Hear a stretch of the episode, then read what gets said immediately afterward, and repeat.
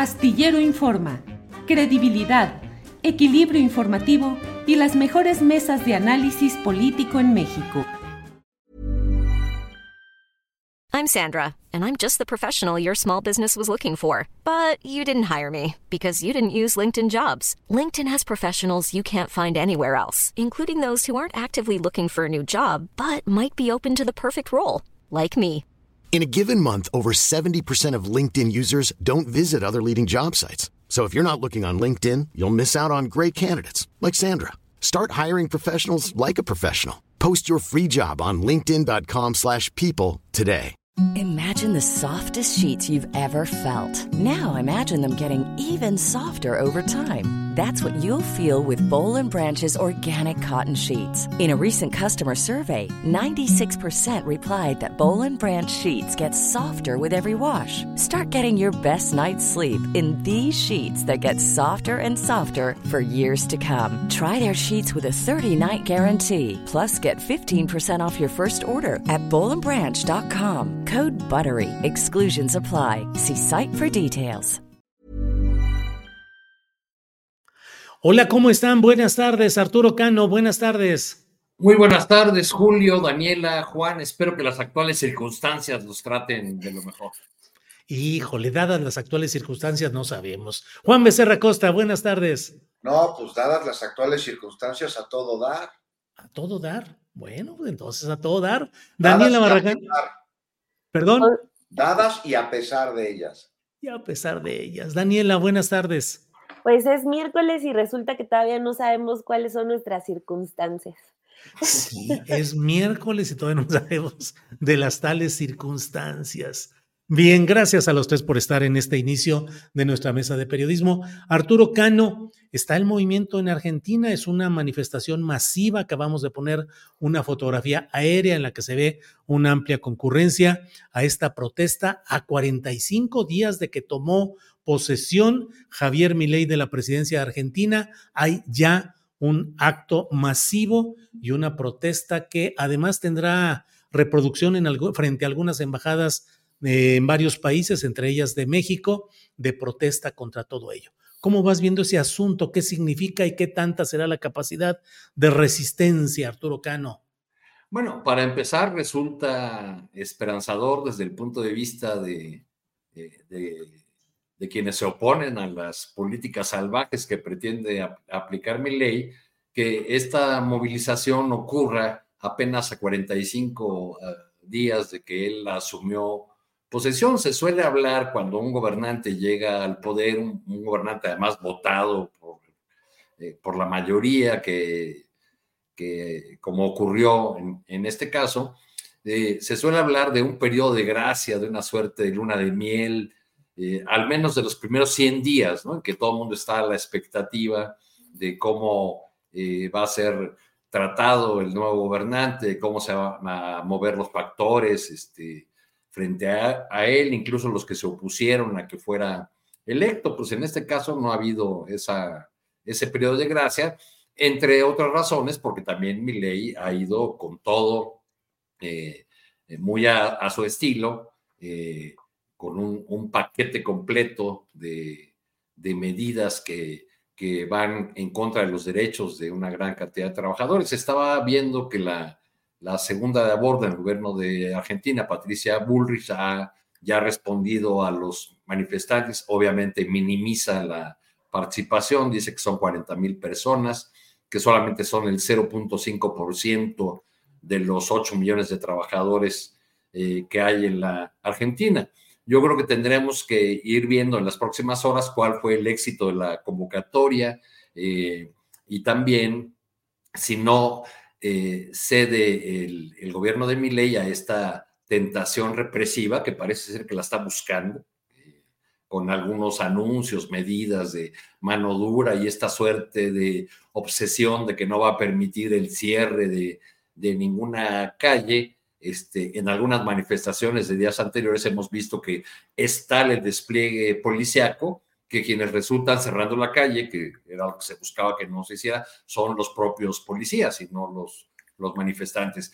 Pero, en fin, si, si Argentina es un eh, laboratorio, como dicen muchos, de la aplicación de estas eh, políticas libertarias, de estas políticas que vienen a, tratar de salvarle la cara al neoliberalismo con la con la consigna aparentemente contraria, pero en realidad, pues, las políticas que ha anunciado mi ley son políticas que favorecen a los grandes grupos empresariales, que mecanismos de desregulación que solamente eh, son útiles para los ricos, este, tengan o no dimensión social, como se dice aquí en, en, México, este, y que dejan en un total desamparo a las, a las mayorías, a las mayorías trabajadoras. Bien, Arturo, gracias. Juan Becerra Costa, ¿cómo ves este tema? Tenemos aquí, incluso pondremos, mientras platicamos contigo, una toma aérea desde otro ángulo eh, de esta misma manifestación que se está realizando hoy. Ahí la tenemos ampliada, la manifestación en Buenos Aires. ¿Qué opinas del tema, Juan Becerra? Fíjate que me están diciendo, y creo que ya está apareció en periódicos, que venezolanos que se fueron a Argentina ya están regresando a Venezuela. no de veras, suena chiste, pero no lo es. Están regresando a sus países o están yendo a, otros, a otras naciones personas que por distintas circunstancias decidieron este, ir a, a, la Argentina. Bueno, ahí está el paro. Este, era algo que se preveía que iba a suceder. Este, pero a mí lo que me llama la atención, ¿qué te parece si también le echamos un vistazo a quienes no están en el paro, porque es de llamar la atención que a pesar del caos que se está viviendo en la Argentina, pues hay muchos argentinos que parecen estar de acuerdo con mi ley. Incluso hay una encuesta que acaban de hacer en que lo ponen 58% de popularidad, que son algunos puntos más arriba de lo que este, tuvo en el proceso electoral. Esto lo, vi en un artículo muy bueno que les recomiendo que se publica hoy en el New York Times. Pero además, tienes a los sindicatos de Argentina con este paro nacional. Y hay que ver qué es lo que va a suceder, que no sucedió en otros momentos en Argentina con acciones de este tipo y que es la represión desde distintos niveles y de, de distintas formas que se va a dar contra aquellas personas que salgan a manifestarse porque, bueno, a los trabajadores del Estado ya los mega amenazó que hasta les va a quitar el sueldo. Medidas muy, muy duras para quienes bloqueen alguna vialidad.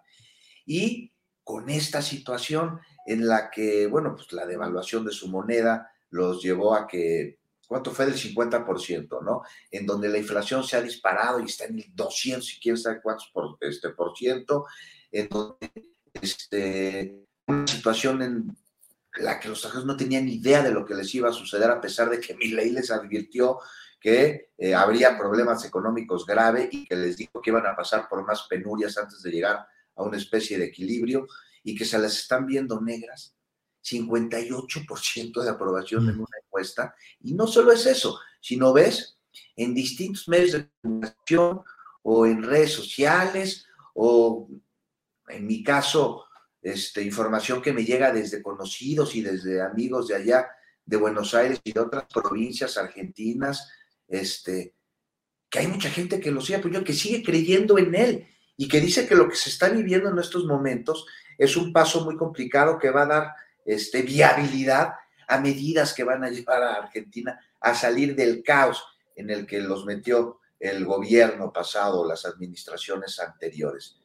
Entonces, pues sí me parece muy interesante ver cómo va a evolucionar esto y si es que se llega a un término medio y es también si ver si mi ley pues llega a finalizar el año en su cargo como presidente y aquí, pues eso no sería la nota.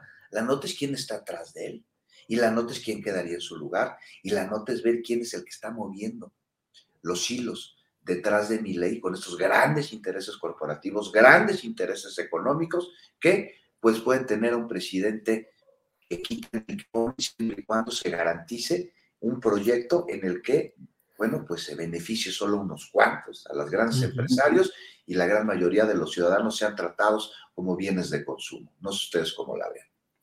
Bien, Juan, gracias. Daniela Barragán, mira sobre lo que habla eh, Juan Becerra Costa, el propio vocero de la presidencia, dijo algunos miles parando, algunos millones trabajando.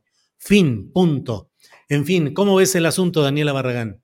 Pues eh, siempre es como el mismo discurso de intentar desacreditar a los trabajadores que protestan porque están en su derecho. O sea, si estuvieran con las condiciones mínimas de dignidad, no solamente en el sitio donde uno trabaja, sino en todo tu entorno, pues perfectamente no los tendrías eh, protestando. Pero eso, e, ese tipo de frases siempre las hemos visto. Nosotros mismos hemos sido víctimas de, e, esa frase incluso clasista, ¿no? Eh, esa noción de que quien protesta es un huevón, es un flojo, y no, sino es todo lo contrario, están mostrando el músculo que eh, lo hacen pronto, lo hacen muy a tiempo, a un mes de, que Javier Milei llega a, la presidencia, y sí creo que esta movilización es eh, el mensaje de ahora vamos nosotros, ¿no? Eh, Milei pues llega con todo un paquete de reformas que básicamente buscan ahorcarlos, ¿no? A, familias enteras en materia económica y de derechos, y me sorprende, ¿no? Que eh, sobre todo Milei y su equipo vengan manejando una idea de que quieren hacer de Argentina un país desarrollado, pero no respetan ni siquiera el derecho a la protesta. Esto porque también eh, anuncian que va a haber represalias contra quienes vayan a protestar, que se les va a reducir el salario. El otro decálogo que salió de que cualquier daño que se provocara en una manifestación se les iba a cobrar a, los manifestantes, que iba a haber incluso ahí un seguimiento de quienes estaban protestando, de, o sea, la criminalización de la protesta al máximo. Eso choca con cualquier país que se diga eh, desarrollado porque el derecho a la protesta es un derecho conquistado en la mayoría de nuestros países del continente. Por último, creo que también muestran como la cobardía y el miedo, porque creo que Argentina tiene una eh, larga tradición que no es de gratis, también eh, fue un país que sufrió mucho, mucho de, la dictadura y aprendieron a, protestar, a, a, salir a las calles. Yo recuerdo mucho eh, cuando aquí en México justo estaba por aprobarse la reforma laboral de Javier Lozano. A la par, también allá estaban intentando ampliarles la edad para jubilarse. Las protestas fueron gigantescas, a tal grado que allá sí se logró parar ese intento de reforma laboral. Aquí en México, pues desafortunadamente, pues la aplicaron, ¿no? Por cuestiones que ya sabemos.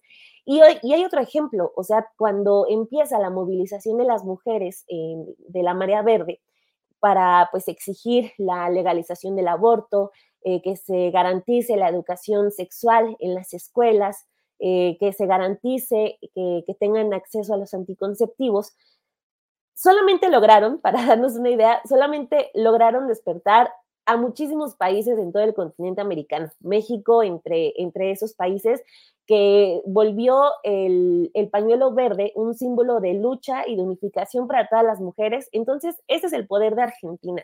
Creo que eh, llegan en un, muy, en un muy buen momento. Qué bueno que tenemos estas imágenes de las plazas abarrotadas, porque eso es lo que les toca, aguantar y resistir y sobre todo mostrar músculo. Muy bien, Daniela, gracias. Em, Arturo Cano, ¿qué crees que en la página de Actimber, esta oficina de colocación de ahorros y de manejos financieros, ya no apareció la imagen de em, Ernesto Cedillo y de eh, José María Aznar, que ayer había estado eh, muy presente en todo esto. Ahora dice este letrero, Gracias a, sus, eh, a su interés y participación se han cumplido todas las expectativas de asistencia, evento exclusivo para clientes, reservaciones cubiertas en su totalidad.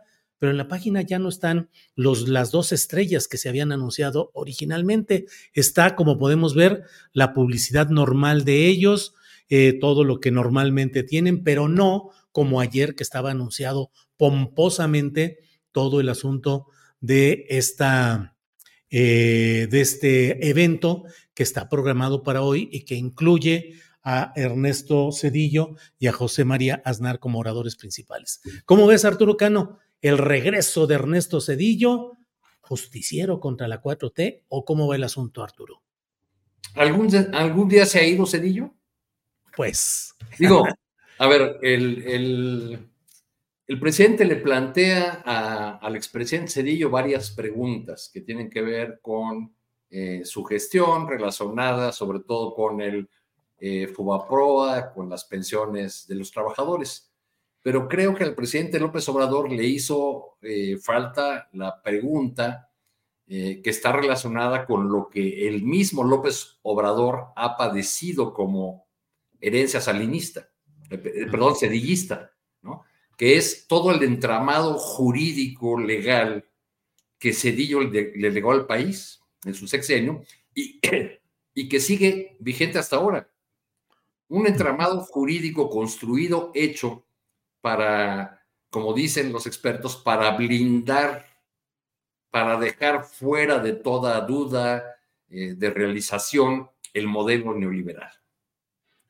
Con esto, Cedillo llegó eh, muy cuestionado en, su gobierno. Él mismo dijo que, que, su elección había sido legal, aunque inequitativa. Y con esa, eh, con esa fuerza que, que, tuvo en, su, en el arranque de su, de su sexenio, pese a la crisis del 94, que fue un años horribilis, como, como dicen en, en latín, este, hizo una profunda reforma judicial, de un plumazo desapareció a toda la Suprema Corte de Justicia de la Nación, eran veintitantos ministros eh, y eh, se hizo un diseño de la Corte como la tenemos más o menos ahora. Cedillo dejó solamente a dos de los 22, me parece que eran, o 24 integrantes de la Corte en aquel momento, solamente quedaron Mariano Azuela y Juan Díaz Romero. y a partir de, del sexenio de Cedillo comenzaron a aprobarse y crearse la mayor parte de los órganos reguladores. ¿A qué es a lo que voy?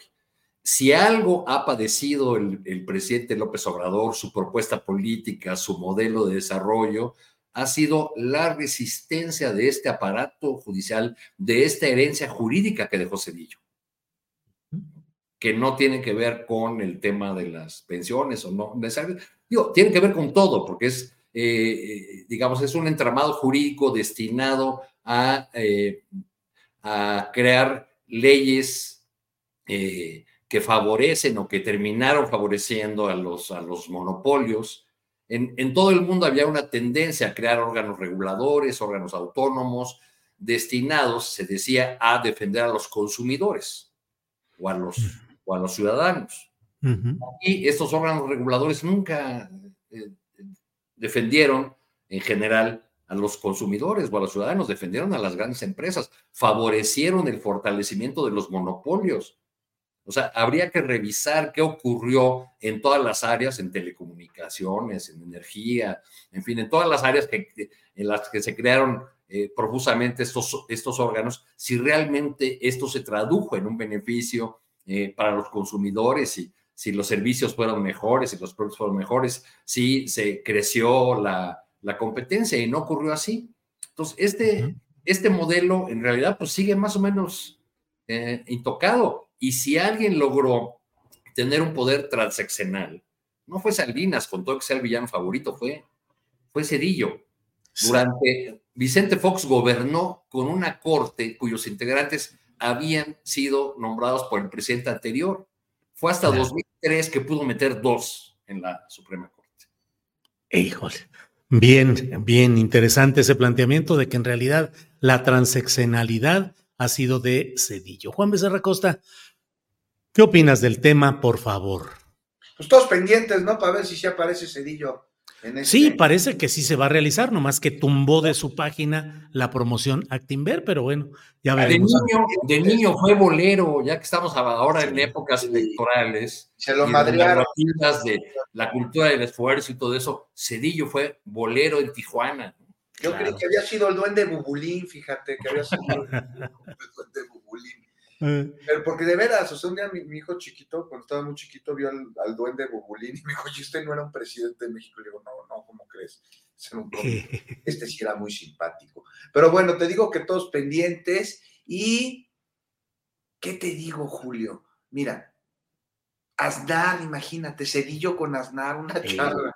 palabras que deben ser poesía para la hinchada del neoliberalismo, que a pesar de estar hoy aquí en la segunda división sigue teniendo patrocinadores muy fuertes que inyectan mucho dinero. Y ya lo dijo el presidente, que mejor responda algunas preguntas, ¿no?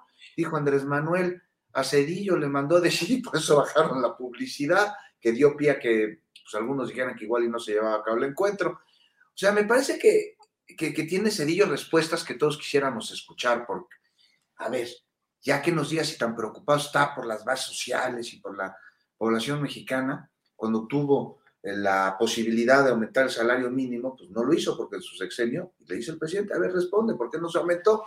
¿No? Y es que Cedillo, además, muy importante, porque él, ¿te acuerdas que prometió el bienestar de la familia? Era su eslogan de campaña. Ahora, una que, una familia, pues que, este, que hay que ver cuál es, ¿no? O sea, bienestar para qué familia. Habríamos de preguntarlo, si para la suya o para la de sus cuates, para ambas, ¿será?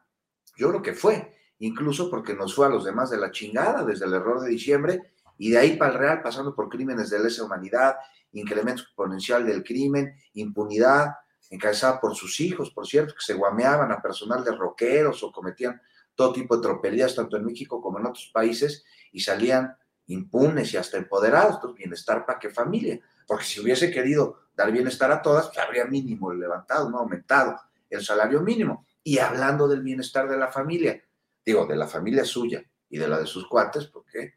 Pues porque convirtió este, en públicas deudas privadas, otra de las preguntas del presidente, ¿no? ¿Qué hay atrás del FOBAPROA? Este esquema que van a seguir pagando nuestros nietos para salvar a banqueros ricos, que, que por eso son ricos, y que, bueno, pues ahora hasta el FOBAPROA no vemos que es defendido por la, por la opinología gelatinera que quiere comparar el contexto con el del corralito en Argentina, cuando pues, es muy distinto, empezando por la frontera norte de México. Y ya, bueno, que diga así Cedillo, otra de las preguntas, este, y que tiene que ver con el FOAPRA. ¿Por qué se iba de vacaciones a Punta Pájaros? Me vino este recuerdo a la cabeza en este momento, ¿no?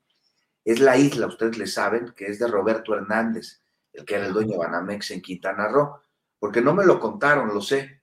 Ahí se iba a bucear y convivía con la familia de, Roberto Hernández con, su, con sus hermanas y con sus sobrinas, y, o sea, ¿había alguna relación? O sea, que explique cómo estuvo que desapareció los ferrocarriles de pasajeros, es otra pregunta que le hace Andrés Manuel, pero sobre todo, pues cómo fue que le dio chamba a la empresa gringa a la que le entregó los ferrocarriles nacionales, o sea, cómo estuvo, dónde se conocieron, cómo se hicieron amigos, por qué la chamba, hay relación que nos cuente no sería bueno oír qué tiene que decir este personaje eh, al que acusan de haber sido gris cuando no lo fue, o por lo menos no en ese sentido que sugiere poco protagonismo e influencia, porque como bien señalaba Arturo, este, gobernó un sexenio que a mí me, parecería que hay que añadir que terminó por entregar el país a las sociedades anónimas, porque eso acabó de hacer y que simuló en contubernio con el PAN una transición que nunca existió y que culminó en una alianza. Ahí los vemos. Bien dice Gerardo Fernández de Oloña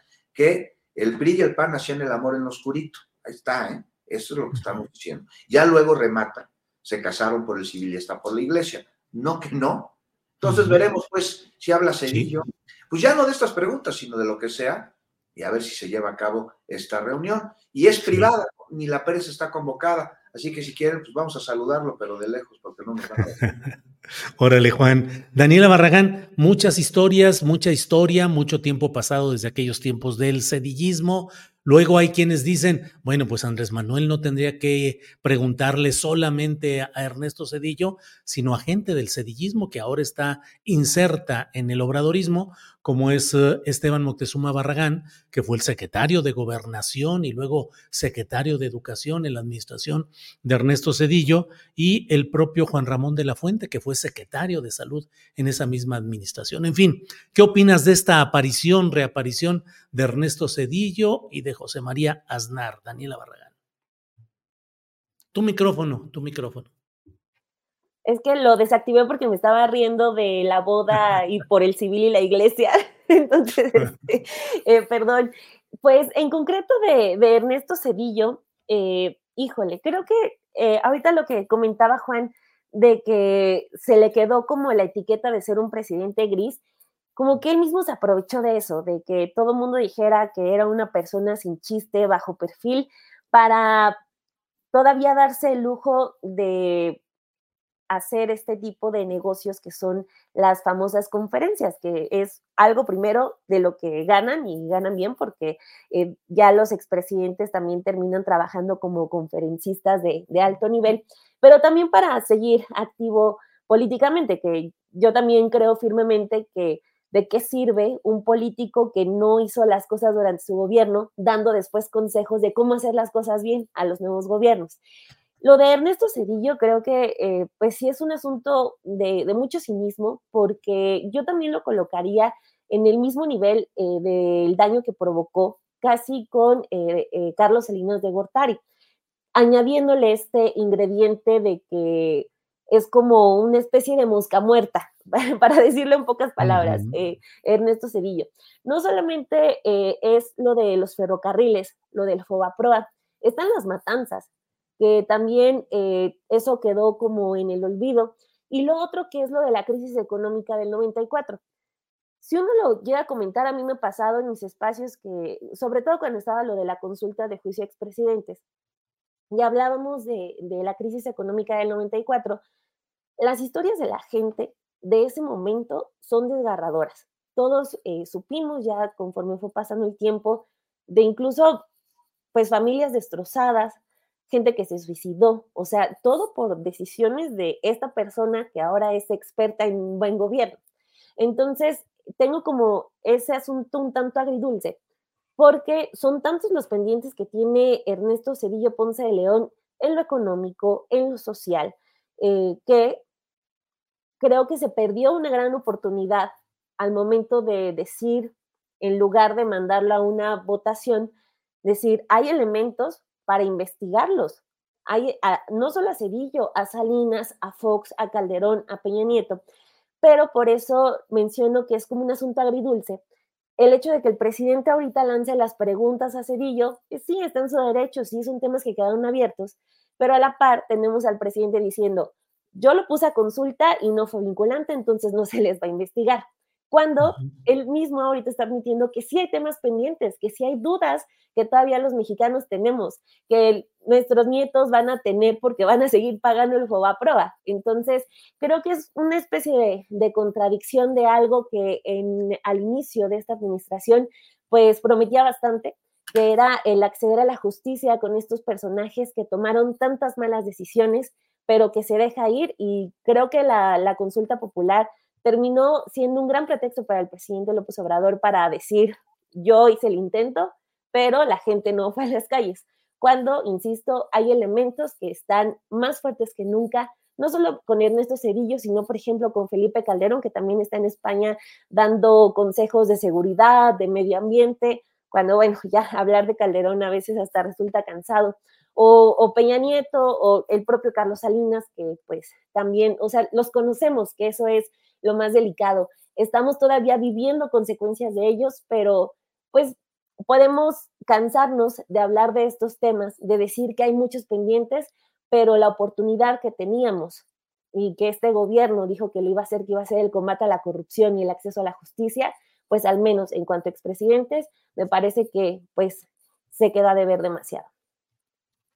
Bueno, pues así están las cosas en este tema, que hay mucho, hay mucho que ir eh, espérenme tantito que luego aquí estoy manejando algunas cosas. Es que está la fotografía del duende Bubulín que nos mandó Juan Becerra Costa, pero... pero no sí, aquí la tenemos, pero siempre preguntamos que si no hay problema de derechos de autor a nuestro compañero Alfredo Hernández, que es el especialista. Ya nomás esperamos que nos responda y en el curso del programa ponemos el Bubulín. Ya lo tenemos aquí. Dice, dice, dice el clásico Julio que la mayor astucia del diablo es convencernos de su inexistencia. Así es. En el caso del Cedillo, su mayor astucia fue convencer a muchos de que era un tonto o un gris. Sí, sí que, que, pudo mantener a raya. Realmente quien tuvo esa posibilidad de hacer un diseño transeccional, y, y si nos ponemos a revisar los gabinetes de Vicente Fox y de Felipe Calderón, vamos a ver a una gran cantidad de personajes que brillaron con Cedillo y que continuaron los gobiernos del PAN. Y bueno, ya si nos ponemos exigentes, pues llegan, a, llegan hasta ahora, ¿no? Eh, dice otro clásico que, que, el poder elige a sus adversarios. Eh, el, el, presidente no se ha referido eh, con tanta regularidad a Ernesto Cedillo, este, porque en la mañanera su principal cliente es Calderón, luego, luego Salinas, ¿no? Este, Cedillo mencionado muy pocas veces, yo no recuerdo otras en este, en este momento, y bueno, de Peña Nieto ni hablamos, porque, porque en la mañanera ya lo han convertido en un demócrata. En un demócrata, el licenciado Peña Nieto, y Arturo Cano además parte del... It's that time of the year. Your vacation is coming up. You can already hear the beach waves, feel the warm breeze, relax and think about work. You really, really want it all to work out while you're away. Monday.com gives you and the team that peace of mind. When all work is on one platform and everyone's in sync, things just flow wherever you are. Tap the banner to go to Monday.com. Hey, it's Ryan Reynolds, and I'm here with Keith, co star of my upcoming film, If, only in theaters, May 17th. Do you want to tell people the big news? All right, I'll do it. Sign up now and you'll get unlimited for $15 a month in six months of Paramount Plus Essential Plan on us. Mintmobile.com slash switch. Upfront payment of $45 equivalent to $15 per month. Unlimited over 40 gigabytes per month. Face lower speeds. Videos at 480p. Active Mint customers by 531.24 get six months of Paramount Plus Essential Plan. Auto renews after six months. Offer ends May 31st, 2024. Separate Paramount Plus registration required. Terms and conditions apply if rated PG. Rediseño del sistema político que estaba en crisis se debió a esa postura, yo en lo personal siempre he creído que adaptada a la visión de los centros intelectuales de Estados Unidos, de la apertura democrática en México que implicó eh, el que llegara a la, el que se abrían las elecciones en la Ciudad de México por primera ocasión, el que se dieran las circunstancias que permitieron que ya no hubiera la mayoría dominante del PRI en la Cámara de Diputados, lo cual abrió a estas eh, políticas complicadas entre las diferentes fracciones parlamentarias y que permitió o prohijó o impulsó la propia llegada de Vicente Fox a la presidencia de la República, postulando un candidato débil como era Francisco Labastida, sin ponerle mayor atención, dejando que llegara alguien que comparte la misma visión de vida y de filosofía al estilo Estados Unidos, como es la de Cedillo y la del propio Fox. Como, con un antecedente interesante, Julio, el del rediseño de la, del marco jurídico electoral que pactaron tres personajes en el 96. Esos tres personajes son Ernesto Cedillo, Felipe Calderón y Andrés Manuel López Obrador. Que siempre se habla, sí. Que entonces era presidente del PRD, ¿no? Sí. Eh, eh, por eso digo, cuando cuando, cuando digo que el poder elige a sus adversarios, según dice el clásico, estoy pensando en la votación que el PRD tuvo en 1994, 16.5%. Apenas tres años después, este, con López Obrador como presidente del PRD, la votación del PRD fue de 25%, casi idéntica, un, menos de un punto de diferencia, con la votación del PAN. Cedillo había hecho un diseño o había propiciado desde el poder este cambio, este rejuego de fuerzas, que luego en 97 se tradujo en el primer congreso, aquel, aquel famoso congreso que con discurso de Muñoz de incluido, donde incluso se cambió la hora y, ya no se dio la ceremonia del Día del Presidente. ¿no? Sí, para instalar el Congreso dividido que le llamaban desde entonces. Juan Becerra Costa, em, si eh, Juan o Daniela quieren abundar más sobre este tema, adelante. Y si no, tenemos también el tema de los ocho militares vinculados al caso Ayotzinapa que en esta madrugada han salido bajo libertad condicional. Juan, lo que quieras decir sobre este tema o el anterior. No, pues vámonos con este, Julio, porque por donde se vea, caray, el compromiso víctimas, con los familiares y con la sociedad para esclarecer lo sucedido durante la noche de igual a dar con el paradero de los jóvenes normalistas eh, desaparecidos, presentar ante la justicia a los responsables del crimen y del posterior entramado de colusión e impunidad.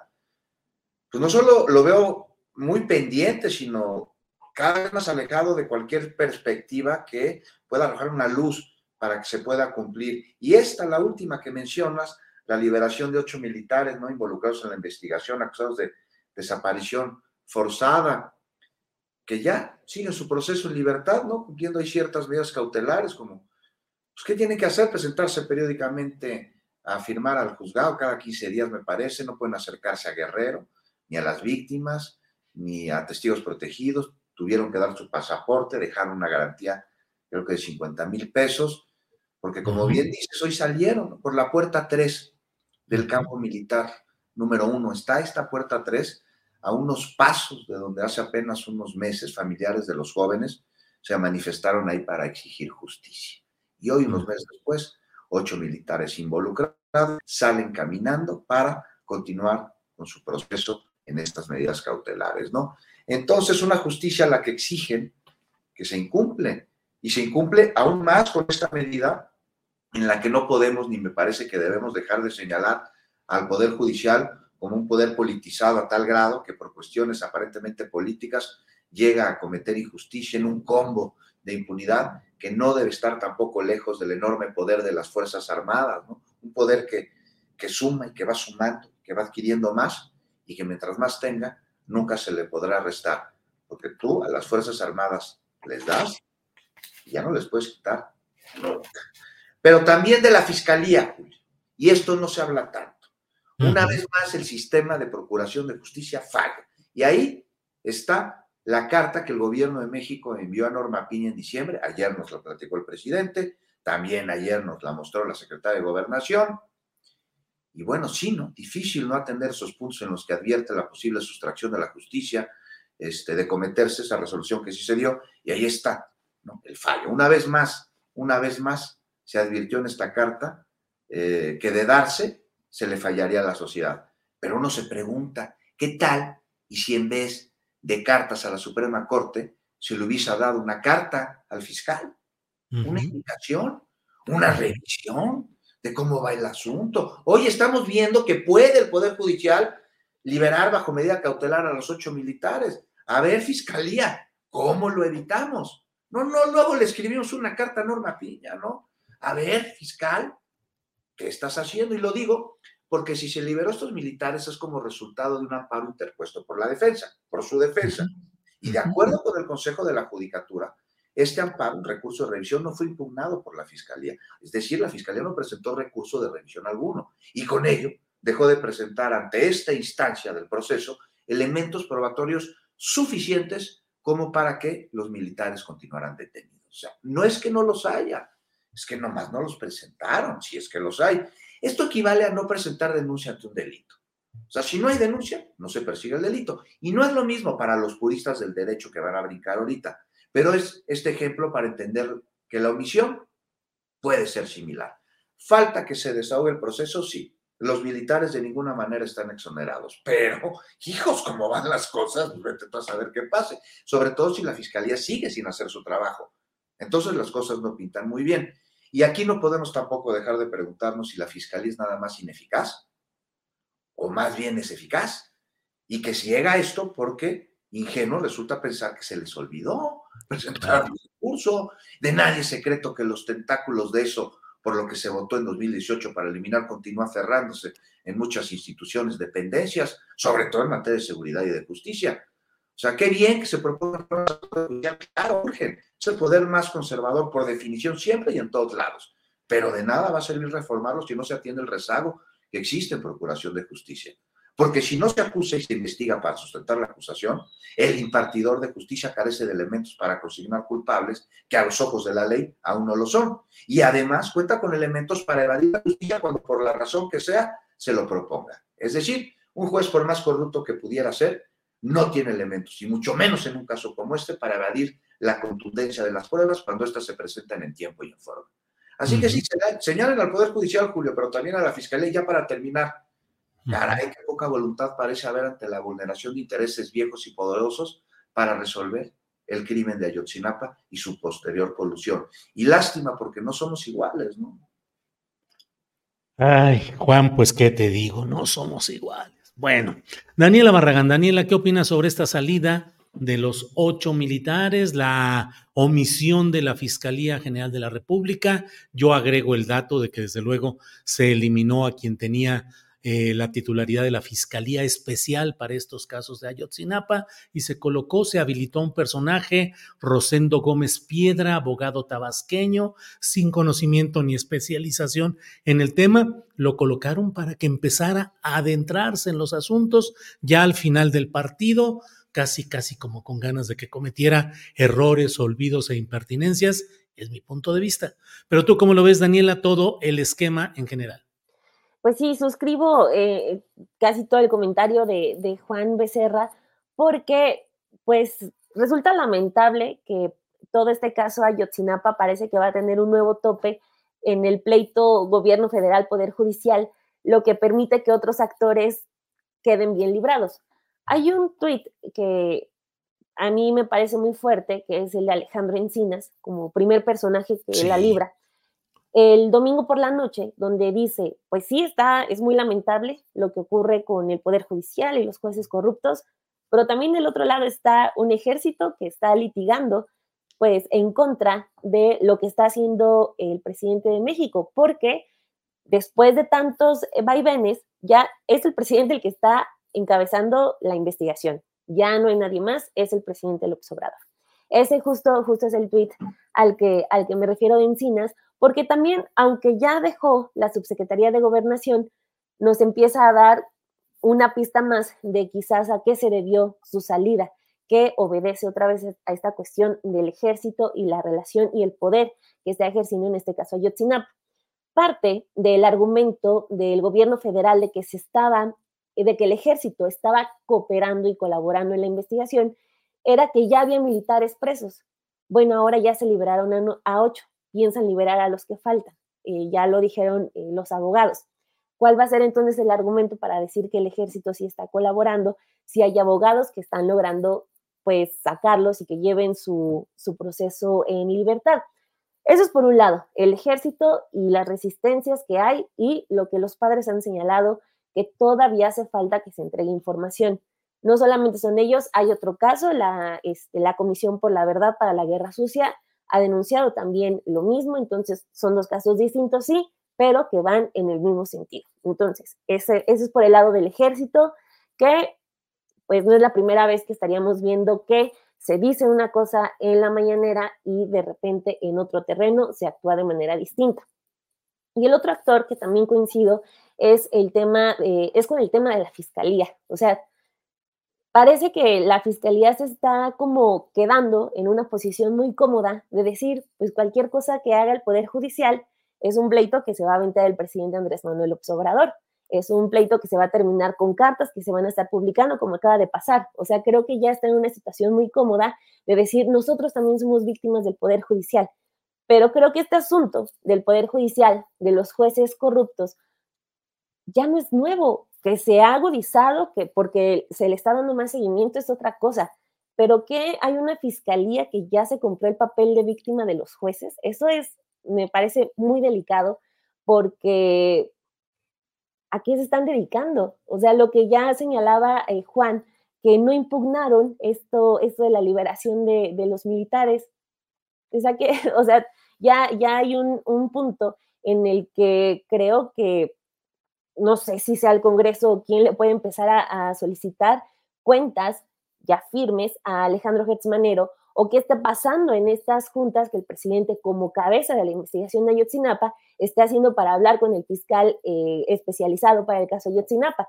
Pero creo que estamos ante una incompetencia bárbara de la Fiscalía General de la República, lo cual es una lástima por un caso que ya lleva nueve años y que pues representa muchísimo dolor no solo para las familias, sino para todo el país, que es incapaz a estas alturas de decir dónde están 43 estudiantes que fueron desaparecidos en 2014.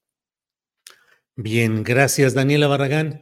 Arturo Cano, pues resulta muy complicado todo el escenario en cuanto a cuál es la pretensión real del presidente de la República de esclarecer este tema eh, llegando a la verdad y dando justicia al asunto, y el poder militar que finalmente pareciera ser que el que está eh, constituye la barrera sustancial que impide llegar a fondo.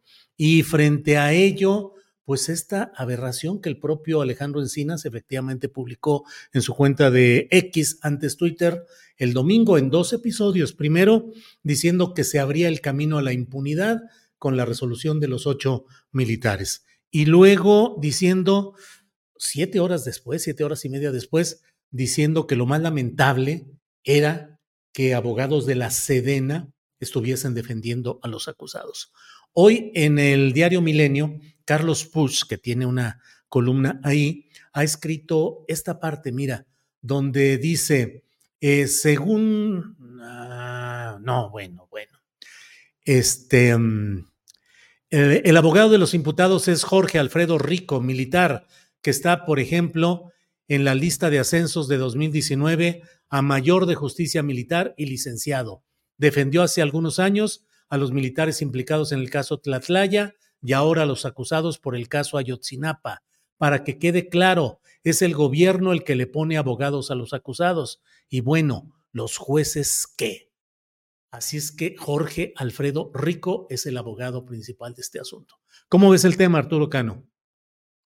Bueno, a, mí realmente me, después de lo que has señalado tú, dando los datos de este episodio, de este último episodio y lo que, y lo que dijeron tanto Daniela como Juan, me queda poco que agregar, nada más que es un, tema que me causa una gran tristeza porque, eh, porque no veo que vaya a llegar la, verdad y la justicia y veo ya todo este camino eh, pues empedrado de, eh, de, explosivos que ya tienen más que ver, de municiones que ya tienen más, más que ver con lo electoral, con la coyuntura que se avecina, que con lo que esperábamos, eh, que con la esperanza que, que había en el ámbito nacional de que al llegar López Obrador a la presidencia, el, como fue su promesa, el caso de Ayotzinapa se iba a esclarecer e íbamos a, llegar a la, verdad y a la, justicia. Hace muchos años se decía en México, en el medio periodístico, que solamente había tres entes intocables. El presidente de la República, la Virgen de Guadalupe y el ejército mexicano tres entes a los que no podías eh, tocar, a los que no podías eh, criticar, a los que no te podías referir.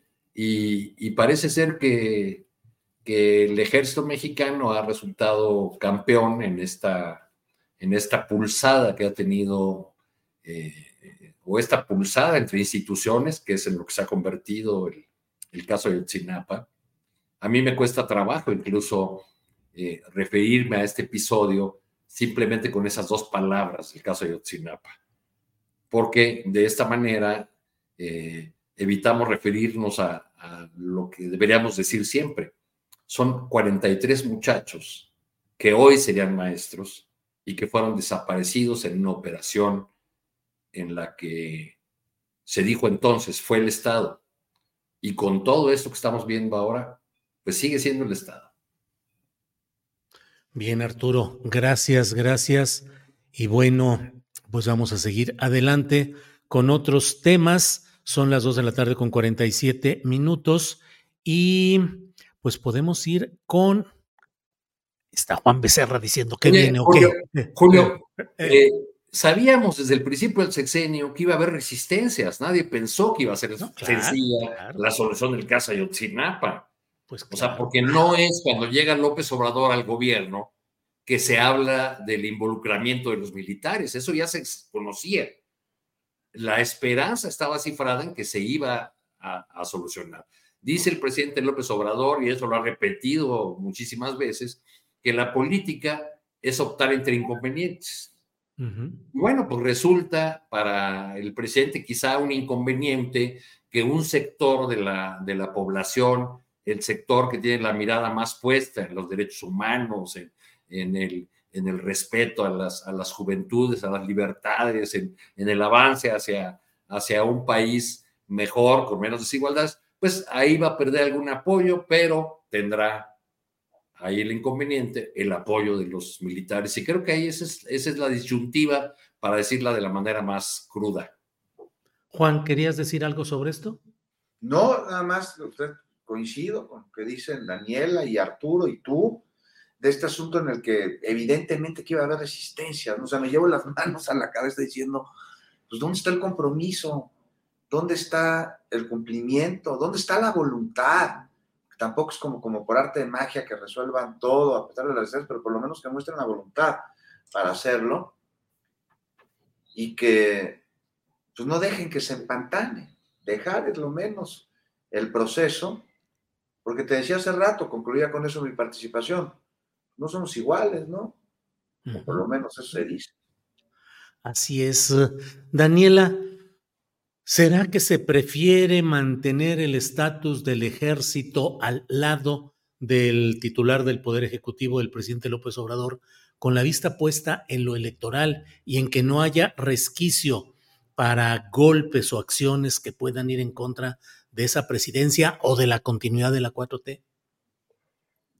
Pues es que no, no veo de qué manera esto pueda hacia el electorado, hacia las personas que yo también, igual que, Arturo, o sea, el caso Ayotzinapa no es simplemente caso Ayotzinapa, o sea, es una tragedia que está impune.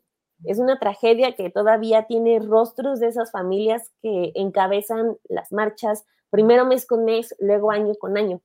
O sea, y no ve en qué momento se va a cuidar al ejército con tal de dejar desamparados a este otro grupo, tanto a los papás como a las mamás, como a, los millones de personas que esperamos que este caso se resuelva. No creo que le beneficie. No, no veo la manera en cómo el ejército pueda decir, ¿sabes qué? No me tocas a este grupo de militares porque ya tenemos muchos acuerdos, porque yo te he apoyado en este gobierno. O sea, no veo, no veo la manera lógica en que al ejército le pueda eh, desprestigiar esto. Ya eh, quizás estamos hablando de un tema de, orgullo, un tema de que se podrían romper eh, estructuras muy fuertes, porque estamos hablando de guerrero, estamos hablando del ejército, que también son dos temas que traen muchísimos años de historia muy violenta. Honestamente, no, no lograría entender esa parte de que se busque cuidar cierto prestigio del ejército a ese costo. No, no veo esa forma. Y el presidente ya no tiene al GEI, ya no tiene al fiscal eh, Omar Gómez Trejo, ya es él, ya es él simplemente con el ejército y con su fiscalía, con la fiscalía. Ya no tiene encinas, Dani, ya, no, tiene encinas, exacto. O sea, y eso es bien delicado porque son estos tres personajes, encinas, GEI eh, Omar Gómez Trejo, eran las personas o los grupos en los que los padres confiaban, en los que los padres, o sea, descansaban. Incluso estos eh, otros actores, por ejemplo, el Centro Pro, que ah, muy seguido es, señalado como eh, buena ondita y estas palabras que le gustan al presidente, o este, o su abogado, se me fue su nombre, este, el abogado de los padres. Vidulfo Rosales. Vidulfo Rosales o sea, a todo el mundo ya se hizo a un lado. Digamos, ya está el presidente de frente con los padres y el presidente con la fiscalía y con el ejército. O sea, ya están los informes que señalan que fue el Estado con participación del ejército. Ya no hay mucho para dónde hacerse. Ya simplemente también creo que se puede hablar de un tema de voluntades. Entonces, el presidente dijo que lo iba a cumplir. El tiempo, el tiempo está en marcha. Bien, son las dos de la tarde. Mi cuenta nueva. El ejército es transeccional.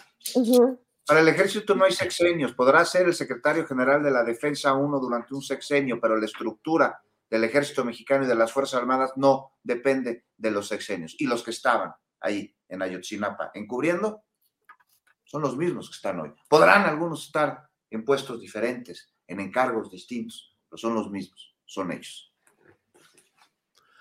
Arturo Cano, postrecito, siendo las 2 de la tarde con 53 minutos, por favor.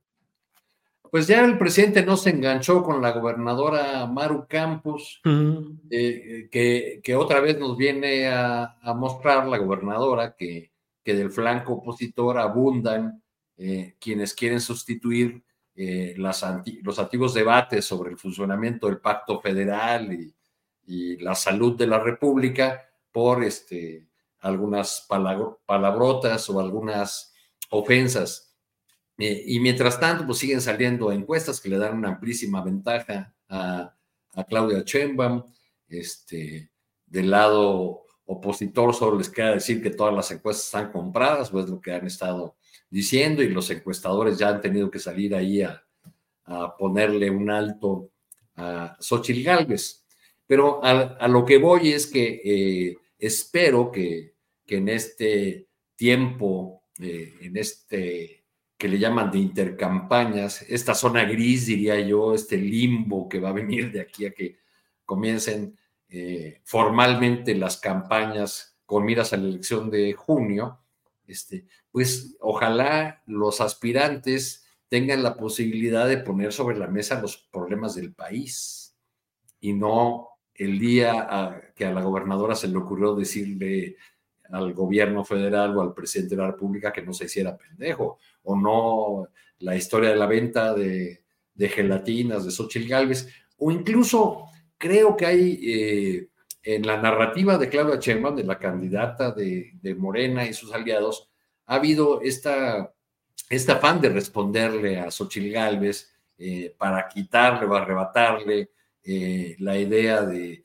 que la fuerza de, la oposición es la que quiere la libertad, la democracia, o sea, como quitarle el banquito de esas palabras de las que se quiere apropiar. Yo no sé si sea lo más adecuado por el lado de los estrategas de Claudia Sheinbaum, porque si el punto de partida es esta enorme diferencia que estamos viendo, pues más bien Claudia Sheinbaum ya debería estar dedicada a no responder a esta eh, narrativa de, de Galvez, sino a ir planteando ya eh, respuestas o propuestas en relación con los grandes temas del país y con las grandes preocupaciones de, la, de las personas. Dos grandes preocupaciones que pongo sobre la mesa en las encuestas es que no se publican, la inseguridad y los, y los ingresos. Y en el tema de inseguridad, especialmente en feminicidios y violencia contra las niñas, este, la, la preocupación eh, se concentra en los segmentos de mujeres y adultos mayores sobre estos, sobre estos temas. En fin, ojalá aunque, aunque en realidad no tengo muchas esperanzas de que el tono del debate cambie en, las próximas semanas. Eh, Juan Becerra Costa, por favor, postrecito.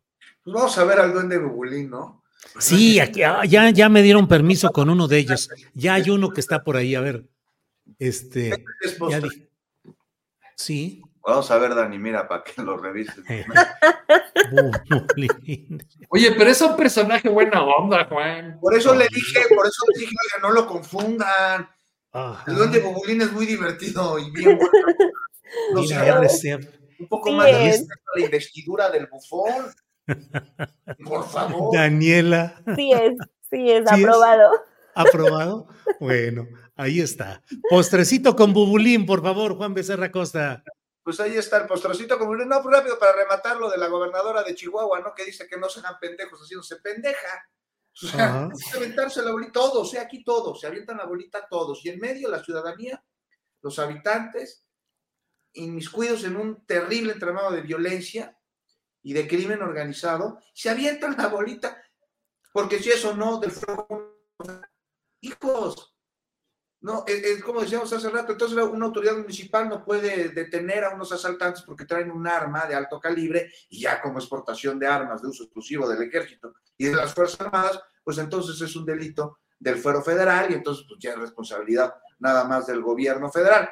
El chilo es, pero también del estatal y también del municipal. No se pueden estar aventando la bolita de esa manera todos, ¿no? No sé ustedes qué opinen, pero aquí todos, ¿no? Híjole.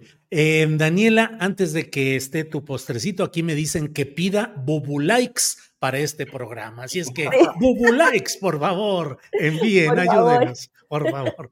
Y también celebran tu sentido del humor y tu risa, Daniela, ante este rollo de Bubulín. Adelante el postrecito, Daniela. Pues no voy a cambiar de tema. Eh, sí sorprende que María Eugenia Campos esté enojada exigiendo que las autoridades hagan algo, cuando ni siquiera fue capaz de hacerle un cuarto a una jirafa, ¿no? Para que se protegiera del, del frío. Esa historia ya sabemos cómo termina. ya afortunadamente Benito está en Puebla, pero pues según dijo, perdóname Benito, estuve atendiendo las necesidades de las personas, pues ni, ni los delitos ni las jirafas, no sabemos qué está haciendo la gobernadora de Chihuahua. Bueno, pues así están las cosas. Pues a tres, muchas gracias, Arturo Cano. Gracias, aunque veo que te quedaste con ganas de seguir en, el rollo de aquí, ¿eh? No, no, ya, ya más estaba en el, en el cotorreo porque le quería preguntar a Daniela si Benito habrá pasado la prueba en Puebla de decir Chile Chilaca 880. Y Chile Chilaca 880. El, meme de, Benito tropezándose en la ciclovía de, Puebla también fue buenísimo. Con todo respeto, ¿verdad? Muchas gracias y gracias a todas las personas que nos acompañaron. Julio, Daniela, Juan, un gusto saludarlos como siempre. Ya, ya puso orden Arturo, ya se puso serio. Juan Becerra, gracias, buenas tardes. Buenas tardes y a ver si para la próxima podemos ahora escuchar la música de Bubulín, ya que no vamos a escuchar a Cedillo respondiendo las preguntas. bueno, que así sea. Daniela, muchas gracias, buenas tardes. A ti, Julio, como siempre, saludos a Arturo, Juan y a todos los que nos están viendo. Planning for your next trip? Elevate your travel style with Quince. Quince has all the jet setting essentials you'll want for your next getaway, like European linen, premium luggage options, buttery soft Italian leather bags, and so much more. And it's all priced at 50 to 80% less than similar brands. Plus, Quince only works with factories that use safe and ethical manufacturing practices. Pack your bags with high-quality essentials you'll be wearing for vacations to come with Quince. Go to quince.com slash trip for free shipping and 365-day returns. ¿Te preocupas por tu familia? Entonces, ¿por qué darles solo huevos ordinarios cuando pueden disfrutar de lo mejor? Eggland's Best, los únicos huevos con ese delicioso sabor fresco de granja, además de la mejor nutrición, como 6 veces más vitamina D, 10 veces más vitamina E y 25% menos de grasa saturada que los huevos regulares, además de muchos otros nutrientes importantes. Así que, dales los mejores huevos. Eggland's Best, mejor sabor, mejor nutrición, mejores huevos. Para que te enteres del próximo noticiero, suscríbete y dale follow en Apple, Spotify, Amazon Music, Google o donde sea que escuches podcast. Te invitamos a visitar nuestra página julioastillero.com.